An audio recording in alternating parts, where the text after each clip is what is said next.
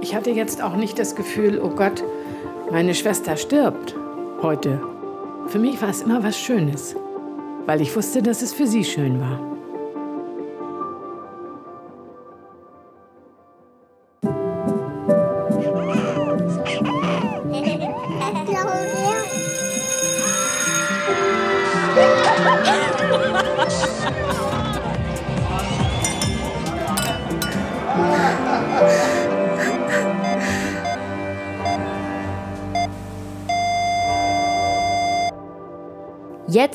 Geht's ans Sterben. Ein Podcast von RBB Kultur und mir, Henrike Möller. Hallo zusammen. In dieser Folge geben wir dem Tod eine neue Facette. Und es wird auch höchste Zeit, dass wir das tun, denn der Tod ist nicht nur traurig. Renate, habt ihr eben schon gehört, ihre Schwester hat am Tag ihres Todes gelächelt. Aus Erleichterung aus Freude, dass jetzt gleich alles vorbei sein wird. Und damit meine ich keine Schmerzen. Renates Schwester war nicht krank. Sie wollte nicht mehr. Rene, so heißt Renates Schwester, kurz für Irene, hat mit Ende 70 auf ein erfülltes Leben zurückgeblickt. Mit einer tollen Karriere, einer wunderbaren Ehe. Rene hatte das Gefühl, ich habe mein Leben gelebt und jetzt wird es Zeit zu gehen. Als im Februar 2020 der Bundesgerichtshof das Sterbehilfeverbot kippt, zögert Rene nicht lange. Sie greift zum Hörer und vereinbart einen Termin beim Sterbehilfeverein. Ihre Schwester Renate hilft ihr dabei. Wenige Monate später stirbt sie. Selbstbestimmt, aus freien Stücken und genau so, wie sie es wollte. Für Renate hatte der ganze Prozess überhaupt nichts Trauriges. Ihr werdet euch vielleicht wundern, wie abgeklärt sie darüber spricht. Abgeklärt mit einer guten Prise Humor. Es hatte manchmal fast was Slapstick-mäßiges. Renate und ich haben während des Gesprächs tatsächlich ziemlich viel gelacht. Als ich angefangen habe, zur Sterbehilfe zu recherchieren, habe ich sofort gemerkt, wie viel Unwissenheit darüber herrscht. Ganz oft wird nicht sauber unterschieden zwischen aktiver und passiver Sterbehilfe. Da will ich mit dieser Podcast-Folge unbedingt Klarheit schaffen, was ist in Deutschland erlaubt und was nicht. Mir ist aber auch wichtig, die ganze schwierige ethische und moralische Diskussion um die Sterbehilfe, was spricht dafür, was spricht dagegen, die werden wir hier nur streifen. Darum wird es nur am Rand gehen.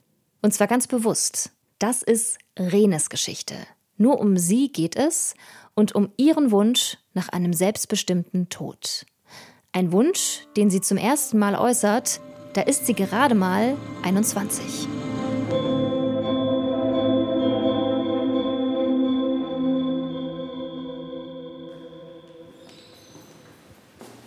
Ich treffe Renate an einem Sommertag in ihrer Wohnung in Berlin. Wir sitzen in einer offenen Wohnküche an einem hölzernen Küchentisch. Es ist derselbe Küchentisch, an dem sie vor etwa einem Jahr mit ihrer Schwester saß. Wenige Stunden vor ihrem Tod. Auf eine letzte Zitronenlimonade. Was ich gemacht habe oder gekauft habe, wollte sie auch. Letztlich wie Mutter und Kind. Also ich habe gemacht und sie war mein Kind. Aber sie ist die ältere Schwester. Sie ist die ältere. Also alles am liebsten immer mit mir. Sehr eng. Fast schon zu eng, wenn ich ehrlich bin. Als mir Renate von Rene erzählt, muss ich immer wieder schmunzeln. So spricht man wirklich nur über Geschwister, glaube ich. Manchmal ist sie ganz schön hart Rene gegenüber. Also das, was ich gemacht habe, wollte sie auch. Sie hatte wenig eigenen Willen. Trotzdem kommt es nicht böse rüber oder fies. Also so kommt es bei mir nicht an. Ich zweifle keine Sekunde daran, dass Renate ihre Schwester sehr geliebt hat. Schon als sie noch Kinder sind, schaut Rene zu ihrer acht Jahre jüngeren Schwester auf. Die Kindheit der beiden verläuft alles andere als idyllisch. Der Vater Alkoholiker, er schlägt die Mädchen immer wieder, die Mutter unfähig, Liebe zu geben. Renate kann sich an keine einzige Umarmung von ihr erinnern. Doch während Rene die Situation zu Hause psychisch sehr belastet, Sie beginnt zu stottern und zittert, sobald der Vater von der Arbeit nach Hause kommt, ist Renate resilienter. Sie bietet dem Vater immer wieder die Stirn. Mit zwölf Jahren beginnt Renate neben der Schule zu arbeiten, als Babysitterin.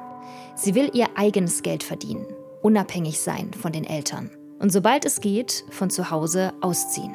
Wenn sie so ruppig erzogen werden, dann ist dieses selbstbestimmt sein wollen, glaube ich, automatisch ganz ausgeprägt. Nicht nur bei Renate, auch bei ihrer Schwester Rene. Auch sie will so schnell es geht von zu Hause weg.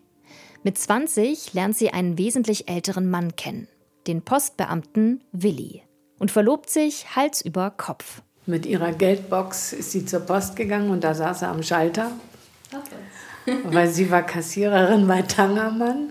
Das war ja noch heiraten mit 21, also musste sie warten, bis sie 21 war, weil der Mann war ja 30 Jahre älter und geschieden und mein Vater hatte das abgelehnt, weil der war ja so alt wie mein Vater. Kurz vor der Hochzeit sitzen Rene und Renate nochmal zusammen. Sie sprechen darüber, was sich in Renes Leben nun alles verändern wird, wie sie sich ihre Zukunft vorstellt, was wohl noch alles kommen mag.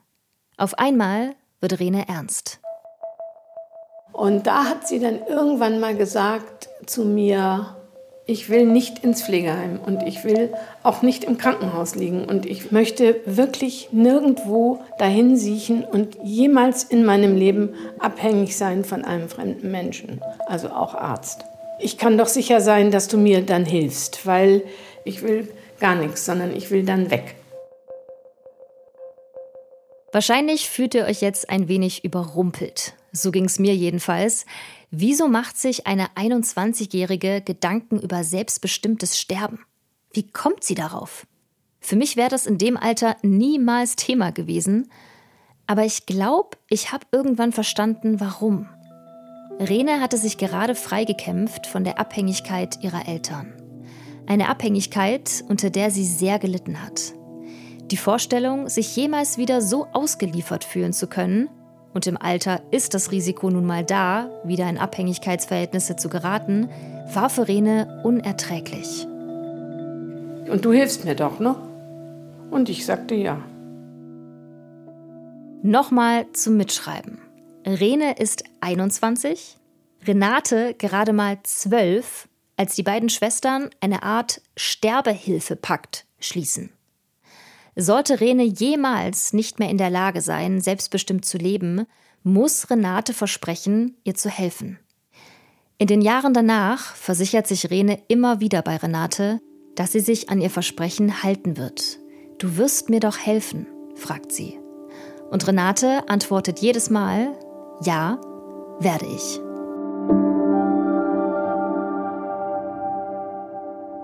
Renate bemerkt schnell, wie gut Willi ihrer Schwester tut. Sie wird selbstbewusster, weniger ängstlich und auch ihr Stottern ist bald verschwunden. Wie schnell mein Schwager das irgendwie ihr die Sicherheit gegeben hat, das war schon irre.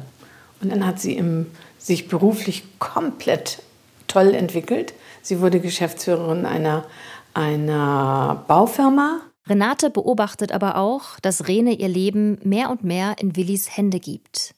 Er ist es, der die Treffen mit Freunden organisiert, Karten für Konzerte besorgt, die Urlaube plant. Willi ist inzwischen Rentner. Es macht ihm Spaß, Rene rundum zu umsorgen. Und Rene genießt. Ihr Willi war ihr Ein und Alles. Als Willi nach 40 Jahren Ehe stirbt, er ist damals über 90, bricht für Rene die Welt zusammen. Meine Schwester hatte ein super, super tolles Leben mit einer richtig glücklichen Ehe. Die sagte dann nur noch, was will ich denn noch mehr? Ich bin jetzt nur noch alleine. Und da sie ja nichts in Angriff nahm, äh, war das für sie, die hat nur in der Sofaecke gesessen. Die hat von morgens bis abends in der Sofaecke gesessen. Bis ich mal anrief und sagte, wollen wir essen gehen. Ab da geht er nicht mehr weg, dieser Satz. Jedes Mal schleicht er sich ein. Bei jedem Treffen, jedem Telefonat, das Renate mit Rene führt, ist er früher oder später da. Ich will nicht mehr leben. Also, ähm, du musst dir das vorstellen, das ist eine Litanei gewesen von ihr, die ich wirklich immer aufgenommen habe. Ich habe sie auch ernst genommen und habe immer gesagt, ja, ich helfe dir. Renate gibt ihrer Schwester immer wieder zu verstehen, wenn sie wirklich nicht mehr leben will, ist sie für sie da. Sie ermutigt Rene aber auch, dem Leben noch eine Chance zu geben. Rene ist erst Mitte 60. Sie ist gesund. Es liegt sicher noch viel Schönes vor ihr, glaubt Renate. Doch Renes Todessehnsucht geht nicht weg. Wie eine unsichtbare Begleiterin liegt sie auf der Lauer und wartet. Wartet ein Jahr, wartet zwei Jahre. Immer wieder verlässt sie kurz ihr Versteck, zeigt sich und verschwindet wieder. Bis der Moment gekommen ist. Der Moment, ein für alle Mal aus dem Schatten zu treten. Vor fünf Jahren ist sie gestürzt, ist ihr schwindelig geworden in der U-Bahn und dann hat sie sich das Schambein gebrochen und da fing eigentlich alles an. Da kannst du ja nichts machen, sondern die Schmerzen musste sie dann ertragen. Dann fing sie an, am Rollator zu gehen. Also da fing sie aktiver dann an, dass sie äh, nicht mehr leben wollte. Wenig später stürzt Rene erneut. Oberschenkelhalsbruch. Rene ist nun Mitte 70. Dann wurde die Herzklappe gemacht. Die wollte sie nicht machen. Sie wollte es nicht und ich habe ihr zugeredet. Aber eigentlich wollte sie das nicht. Nur sie bekam keine Luft mehr, ne? weil die Klappe funktionierte nicht und dann bekam sie keine Luft mehr und sie wäre lieber so weggesuppelt. Während der OP erleidet Rene einen Hirnschlag. Die Folge Lähmung der kompletten rechten Körperhälfte. Rene kann sich nicht mehr länger selbst versorgen. Es tritt das ein, vor was sie sich schon als 21-jährige Frau zutiefst gefürchtet hat. Rene muss ins Pflegeheim. Und dass dann junge Pfleger oder Pflegerinnen kamen und ihr den Hintern abputzen mussten, das war für sie das Schlimmste. Renes Todessehnsucht wird immer größer. Sie bittet Renate, mit ihr in die Schweiz zu fahren. Doch die lehnt ab. Renate hat den schwesterlichen Pakt nicht vergessen. Aber es muss in Deutschland sein. Das ist ihre Bedingung. Rene wird immer schwieriger. Sie fährt das Pflegepersonal an, ist unfreundlich, launisch. Am 27. Februar 2020 fährt Renate mal wieder zu ihr ins Pflegeheim. Es liegt mehrere Stunden von Berlin entfernt. Es ist Renes Geburtstag. Und macht die Tür auf. Da strahlt sie mich an und sagt: Mein schönstes Geburtstagsgeschenk. Das Gesetz ist durch. Ich darf jetzt.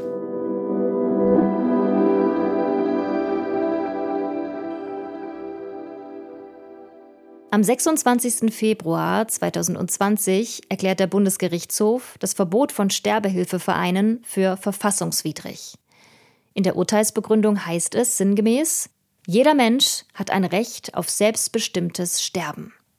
Aber was heißt das jetzt genau? Ich habe es ja am Anfang der Folge schon gesagt, es ist wirklich wichtig, dass wir hier genau sind. Manche Medien haben nach dem Urteil des Bundesgerichtshofs geschrieben, Sterbehilfe ist in Deutschland wieder erlaubt. Das ist so aber nicht ganz richtig. Die aktive Sterbehilfe ist in Deutschland nach wie vor verboten. Was wieder erlaubt ist, ist die sogenannte passive Sterbehilfe oder noch genauer Suizidbeihilfe. Diesen Ausdruck verwendet auch Thorsten Benzin. Er ist Jurist und Vizepräsident vom Hamburger Verein Sterbehilfe. Die Trennung zwischen der aktiven Sterbehilfe und der Suizidbeihilfe lässt sich vereinfacht am einfachsten darstellen, wer bis zum Schluss die Tatherrschaft hat. Das ist ein Begriff aus dem Strafrecht. Um es klar am Beispiel zu machen, den Becher hinzustellen, das Trinkröhrchen da rein zu tun oder auch noch eine Kanüle zu setzen, ist alles erst eine vorbereitende Handlung. Den letzten Schritt, den Schluck zu nehmen, die Tablette zu schlucken, auf einen Knopf zu drücken, um eine Infusion auszulösen, das sind alles letzte Handlungen, die immer in der Kontrolle und in der Tatherrschaft des Suizidenten liegen. Und damit bin ich immer noch in dem Bereich der Suizidhilfe, weil der Suizident selber die Tat selbst an sich vollzieht. Aktive Sterbehilfe bedeutet folglich, eine andere Person spritzt das tödliche Mittel. Es handelt sich also um eine Tötung auf Verlangen. In Europa gibt es gerade mal vier Länder, in denen aktive Sterbehilfe legal ist. Belgien, Luxemburg, die Niederlande und recht neu dabei Spanien. Falls ihr euch jetzt wundert, da hat sie aber die Schweiz vergessen, nee, habe ich nicht. Aktive Sterbehilfe ist in der Schweiz verboten. Die Rechtslage ist dort quasi die gleiche, die wir seit 2020 haben. Zur gesetzlichen Lage in Deutschland muss man sagen, dass das Besondere dabei ist, dass die Zeit vor 2020 eigentlich nur fünf Jahre ausmachen, die eine Ausnahmesituation gewesen sind, weil alles, was vor 2015 gewesen ist, entspricht eigentlich der Lage, die wir heute wieder haben. Und sie entspricht der Lage, die wir über 100 Jahre in Deutschland hatten. Das war mir tatsächlich nicht bewusst. Und ganz vielen, mit denen ich darüber gesprochen habe, auch nicht. Bis 2015 war Sterbehilfe in Form von Sterbehilfevereinen in Deutschland erlaubt. Lediglich zwischen 2015 und 2020, also in diesen fünf Jahren, ging es nicht. Rene hätte im Prinzip also schon viel früher die Möglichkeit gehabt, selbstbestimmt aus dem Leben zu gehen, doch auch sie und ihre Schwester Renate wussten das nicht.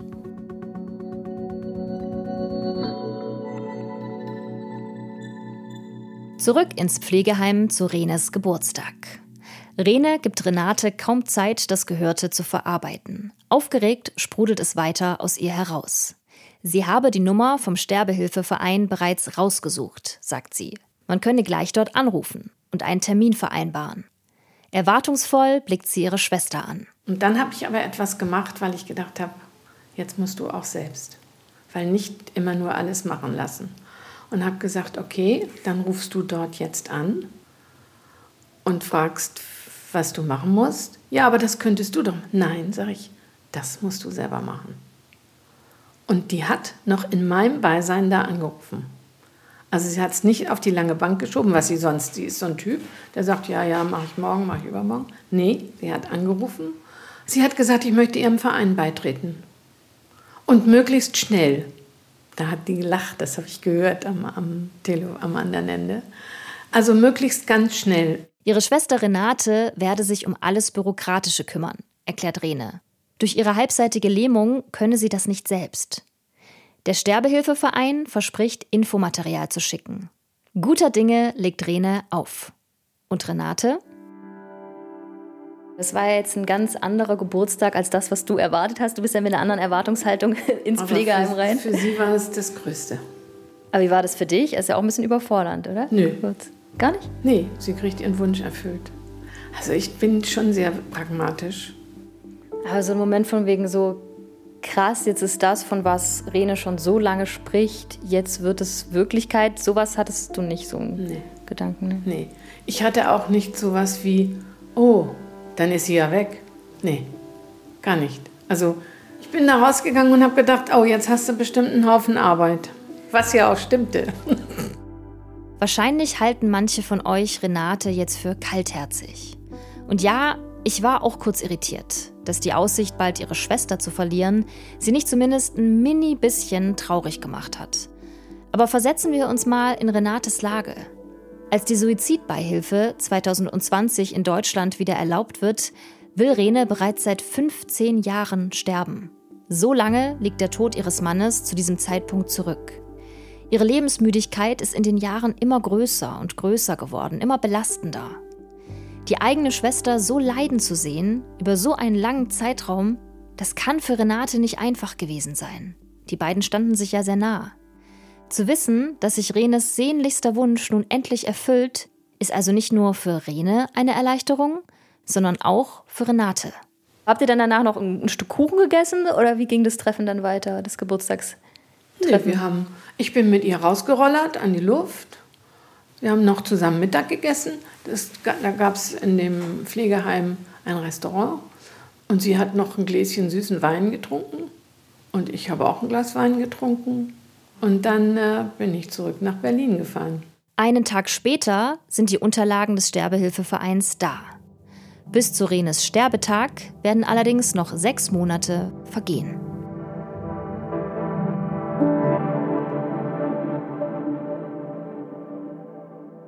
Schauen wir uns an, wie das Prozedere genau abläuft. Um über den Sterbehilfeverein sterben zu können, muss Rene Mitglied werden. Eine Mitgliedschaft kostet entweder 50 Euro jährlich oder man zahlt einmalig 500 Euro. Das Sterbehilfeverfahren zu beantragen kostet dann nochmal. Die Höhe des Betrags hängt davon ab, wie lange man schon Mitglied im Verein ist. Langjährige Mitglieder zahlen 2000 Euro, Wer frisch dabei ist, so wie Rene, muss 7000 Euro zahlen. Die hohen Kosten erklärt der Verein vor allem über die psychologischen Gutachten, die im Laufe des Prozesses angefertigt werden. Dazu komme ich gleich. Erstmal muss Renate das Leben ihrer Schwester einmal komplett runterschreiben. Von der Kindheit bis zum Heute. Eigentlich füllt die Person, die sterben will, die Unterlagen selbst aus. Durch Renes Lähmung hat das aber Renate übernommen. Der Sterbehilfeverein will außerdem Dinge wissen wie Gesundheitszustand, Krankengeschichte, Wohnsituation, soziales Umfeld, wer weiß vom Sterbewunsch, mit wem wurde darüber schon gesprochen. Warum das alles relevant ist, erklärt Thorsten Benzin vom Sterbehilfeverein so. Das alles dient tatsächlich schon zu ein bisschen der Vorklärung, ob wir abschätzen können, ob sich das Mitglied der Tragweite des Entschlusses bewusst ist, ob der Sterbewunsch dauerhaft ist, ob der Sterbewunsch wohlerwogen ist, abgewogen mit Alternativen, ob alle Alternativen ausgeschöpft sind. Und manchmal stellen wir fest, über die Alternativen muss man auch manchmal aufklären. Also, dass man eben sagt, äh, ist schon mal drüber nachgedacht worden, was Hospizangebote, Palliativmedizin. Aber das sind alles Sachen, die wir natürlich vorher abklopfen müssen. Nachdem sich der Sterbehilfeverein ein erstes Bild von Rene gemacht hat, kommt es zu einem persönlichen Treffen. Ein Sterbehelfer besucht Rene im Pflegeheim. Renate ist auch mit dabei. Die Stimmung ist entspannt. Der Sterbehelfer macht auf die Schwestern einen sympathischen Eindruck. Zudem hat sie gesagt, also Sie können mich jetzt fünfmal fragen, ich bleibe dabei. Ich möchte gerne sterben und zwar schnell. Wie hat dann der Sterbehelfer darauf reagiert? Geschmunzelt auch äh, und hat gesagt, naja, wir müssen einfach ganz bestimmte Richtlinien einhalten und äh, es muss nachhaltig sein, aber das haben Sie mir ja jetzt gesagt. Er sagt sie, ich sage Ihnen das noch zehnmal. Ich habe ja meine Schwester schon Jahre damit genervt. Trotzdem folgen in den Wochen danach noch zwei weitere Gespräche. Beide werden aufgezeichnet. Erst mit einem Psychologen, dann mit einem Psychiater. Unabhängig voneinander sollen sie Gutachten erstellen zur Frage, ist Renes Sterbewunsch wirklich freiwillig? Und zweitens, ist er von Dauer? Aber wie lang ist lang genug? Sterbehilfegegner sagen, der Sterbewunsch sei oft fragil. Suizide und um assistierte Suizide handelt es sich bei der in Deutschland erlaubten Sterbehilfe ja, seien überwiegend Verzweiflungsreaktionen. Eine Folge von psychischer oder sozialer Not. Nach dieser Logik müsste man also nur die Ursache für die Not erkennen. Und der Wunsch zu sterben würde von alleine verschwinden das will ich auch gar nicht ausschließen. Es sind nur nicht, nicht unsere Mitglieder. Wer einfach spontan aus dem Leben geht, der, der berühmte Jugendliche aus Liebeskummer, der wird nicht bei uns extra Mitglied und lässt das Verfahren durchlaufen. Also es wird häufig immer so suggeriert, dass unser Verein das Sterben so einfach macht. Äh, ich glaube, es übersieht dabei, dass der Wunsch zu sterben ist für niemanden einfach, auch nicht für unsere Mitglieder. Was ich sagen kann, ist äh, von allen Mitgliedern, die ich kennengelernt habe, dass sie einfach sich mit diesem Thema so hinreichend beschäftigt haben, dass sie eben bei uns Mitglied geworden sind. Das, finde ich, spricht bereits für sich. Im Sommer 2020 bekommt Rene das sogenannte grüne Licht vom Sterbehilfeverein. Beide Gutachter sind überzeugt, ihr Sterbewunsch ist nachhaltig und nicht durch Dritte beeinflusst. Es kann losgehen. Also ich sag mal, von ihrem Geburtstag bis zum Tag des Sterbens hat sie das Leben viel leichter angenommen. Sie war auch freundlicher und umgänglicher im Pflegeheim. Sie war dann tiefenentspannt, hat alles über sich ergehen lassen, alles ertragen und fand das Leben fast wieder schön. Ja, das ist nämlich auch der Gedanke, den ich gerade hatte. Ob man dann nicht denkt, oh, jetzt ist der Lebenswille ja doch wieder da, ist es nicht vielleicht doch irgendwie. Ich glaube nicht, dass das Lebenswille ist. Es ist Entlastung. Das hat nichts damit zu tun, dass man Lebenswillen dadurch bekommt. Nein, man ist entlastet vom Leben und sagt, ich muss ja nicht mehr lange. Ja, das ist ein guter Satz, ja. Also so habe ich das äh, mhm. empfunden bei ihr. Hat sie denn dann noch irgendwas gemacht in diesen letzten Wochen? Ja, sie Lebens? hat ihr Geld verschenkt an diverse Leute, aber es war ja ihr Geld, was soll's. Und wollte ganz viel Bonbons haben. Also ich habe ich hab ihr mindestens 10 Kilo Bonbons geschickt. Und diese Bonbons hat sie alle verteilt im Pflegeheim. Die war nicht für sie selber. Auch. Sie hat, also meine Schwester lebte ja von Süßen. Die hat sich ernährt von Süßen. Und also daran hast, hast du gesehen, dass sie einfach tiefenentspannter war. Ja, sie hat also Geld ausgegeben und dann wollte sie noch Klamotten. Und da habe ich gesagt, na du bist ja gut, mir erzählst du immer äh, oder hast jetzt vor ein paar Jahren gesagt, nee, brauche ich ja nicht mehr, ich bin ja schon alt. Und jetzt fängst du an und willst einen Nerzmantel haben. Was ein Quatsch, wann willst du dir den anziehen? Okay. Ja, sagt sie, hast du recht, ist Blödsinn, ich will keinen Nerzmantel. Aber ich könnte noch ein Armband. Ich sage ja, ein Armband, daran hast du Freude. Ein Problem gibt es allerdings noch wo die Sterbehilfe durchführen. Der Verein bietet keine Räume dafür an. Im Pflegeheim kommt auch nicht in Frage, das erlaubt die Hausordnung nicht. Tja, und ich stand dann da und wusste nicht, wusste nicht. Ins Hotel gehen, weiß ich nicht, ob ich das einem Hotel antun möchte. Und habe ich mit meinem Mann nochmal gesprochen und habe gesagt, also das kann nur in unserer Wohnung in Berlin sein. Und dann hat er gesagt, okay, mach's bei uns. Dann ist der Tag gekommen. Es ist der 27. August 2020. Und dann kamen die bei strahlendem Sonnenschein an. Der Sterbehelfer kam auch. Den hat, hatte ich mitgebeten, weil äh, ohne, weiß ich nicht, fühlte ich, nee, das war, kam für mich gar nicht in Betracht. Und nun liebte sie den ja auch. Also irgendwie mochte die ihn sehr gerne und ich fand ihn auch sehr sympathisch.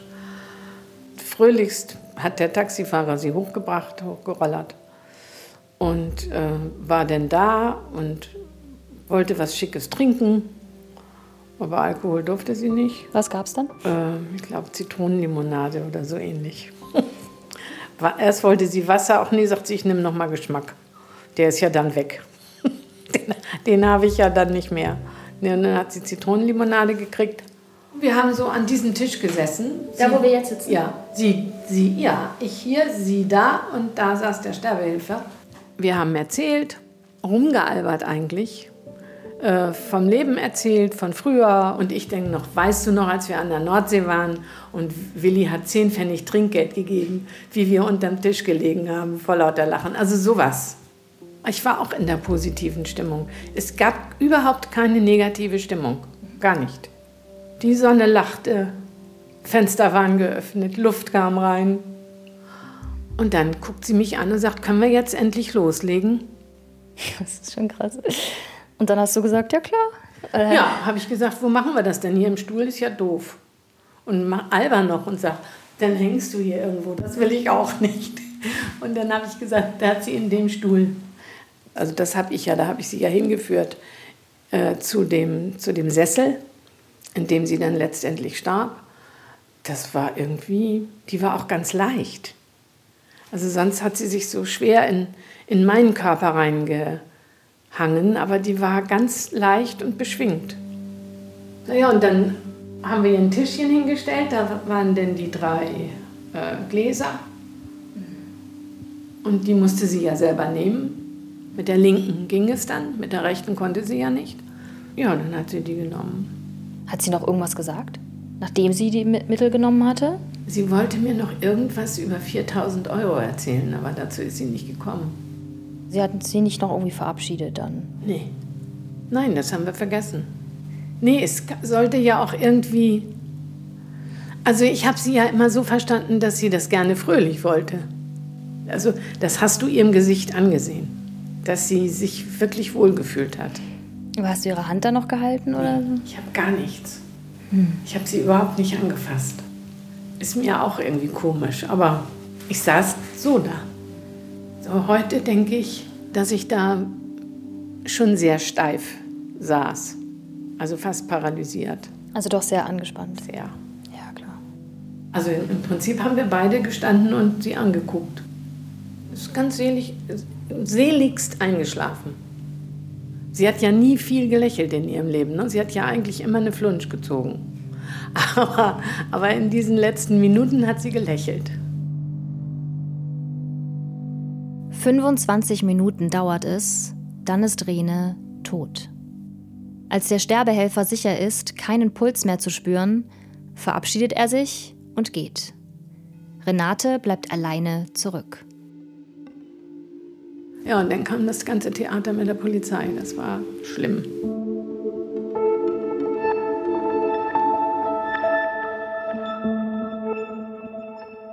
Renate greift zum Telefon und wählt die 110. Sie denkt, das gehört so. Das ist der richtige Weg. Die Polizei wird einen Arzt schicken, der den Totenschein ausfüllt und fertig.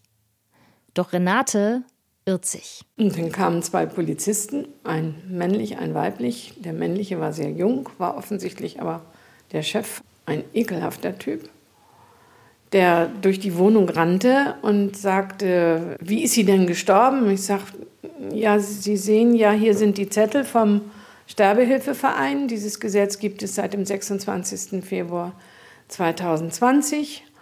Und sie hat einen begleitenden Suizid gemacht. So, und dann hat er damit gar nichts anfangen können. Ich sage, aber lesen Sie doch bitte, hier ist die Patientenverfügung und, und, und, und. Und dann hat er zu mir gesagt, das, was ich lese, das geht Sie überhaupt nichts an, aber das werde ich nicht. Also er ist sehr ausfallend geworden.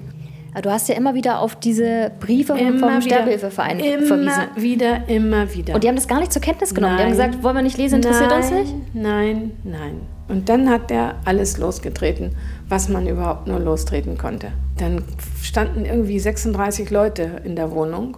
Dann haben sie sie runtergenommen und auf den Boden gelegt und geguckt, ob sie irgendwo Einstiche hätte oder so, dass ich ihr vielleicht doch irgendwie eine Spritze gegeben habe oder mh, ganz furchtbar. Renate wird von einer Kriminalpolizistin ins Schlafzimmer geführt und dort minutenlang verhört.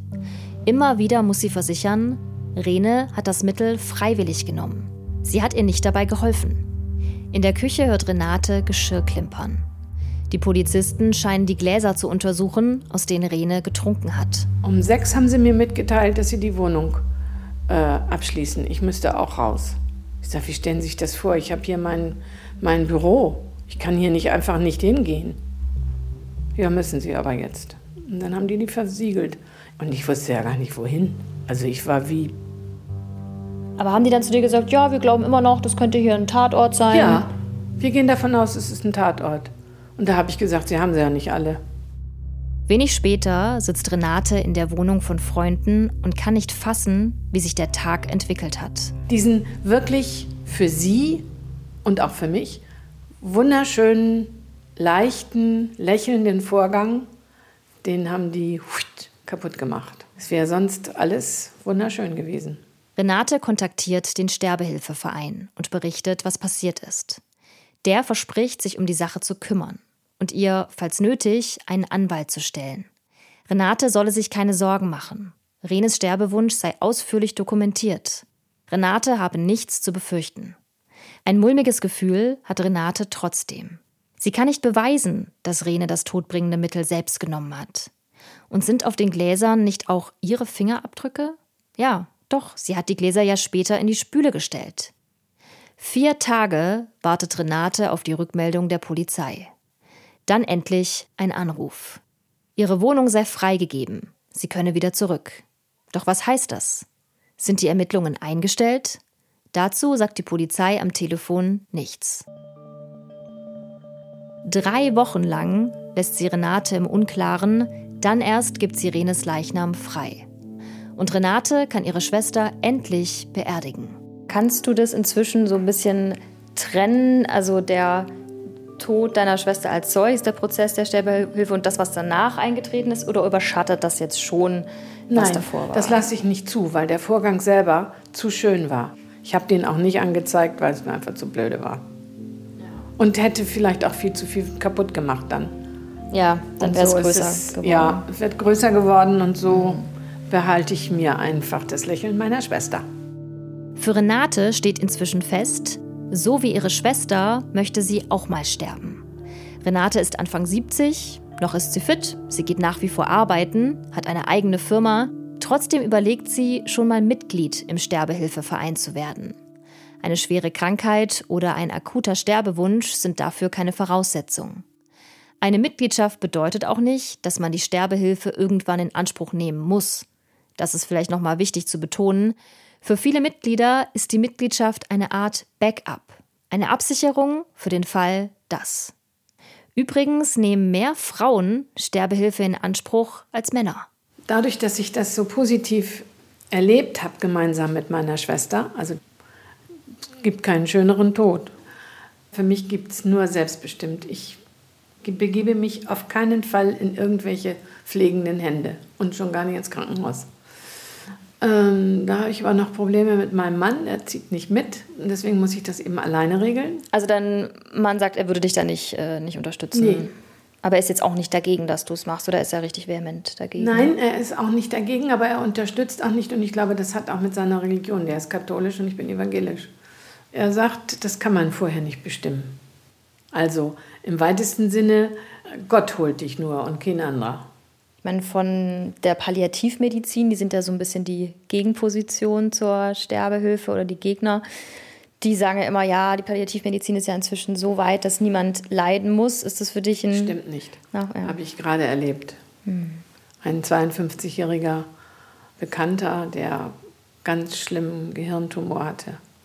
Und da hat die Palliativ nichts mehr genützt. Aber ich glaube, auch der wäre zum Beispiel so ein Typ, der könnte die Sterbehilfe nicht ansprechen. Ich glaube, auch nicht jeder ist dafür geeignet, äh, selbstbestimmt sein Ende zu bestimmen.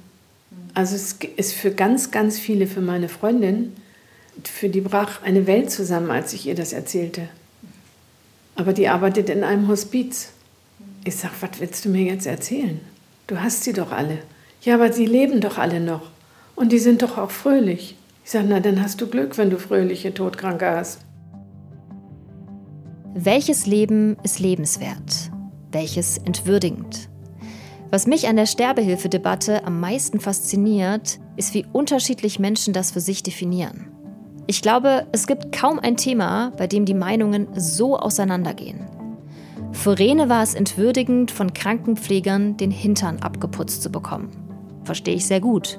Es gibt aber Menschen, die sind ihr ganzes Leben lang auf Hilfe dieser Art angewiesen. Heißt das, sie führen ein würdeloses Leben? Dieses Argument hat der Politiker Franz Müntefering mal vorgebracht und es hat mir ganz schön zu denken gegeben. Sowohl Sterbehilfe-Befürworter als auch Gegner haben gute Argumente, finde ich. Mein Anliegen mit dieser Podcast-Folge ist aber nicht, euch von der ein oder anderen Seite zu überzeugen. Für mich ist die Quintessenz von Renes Geschichte eine andere. Und deshalb wollte ich sie gerne mit euch teilen. Und zwar, der Tod trägt nicht immer Trauerkleidung. Für Renate waren die Stunden kurz vor Renes Tod wunderschön. Friedlich, versöhnt, einfach ein rundum gelungener Abschied. Und das hat mich, als jemand, die nach wie vor große Angst hat vor dem Tod, sehr beruhigt. Ist es nicht ein schöner Gedanke, mit Ende 70 auf sein Leben zurückzublicken, so wie Rene, und das Gefühl zu haben, das war alles ganz schön gut. Und jetzt bin ich bereit, das Leben loszulassen.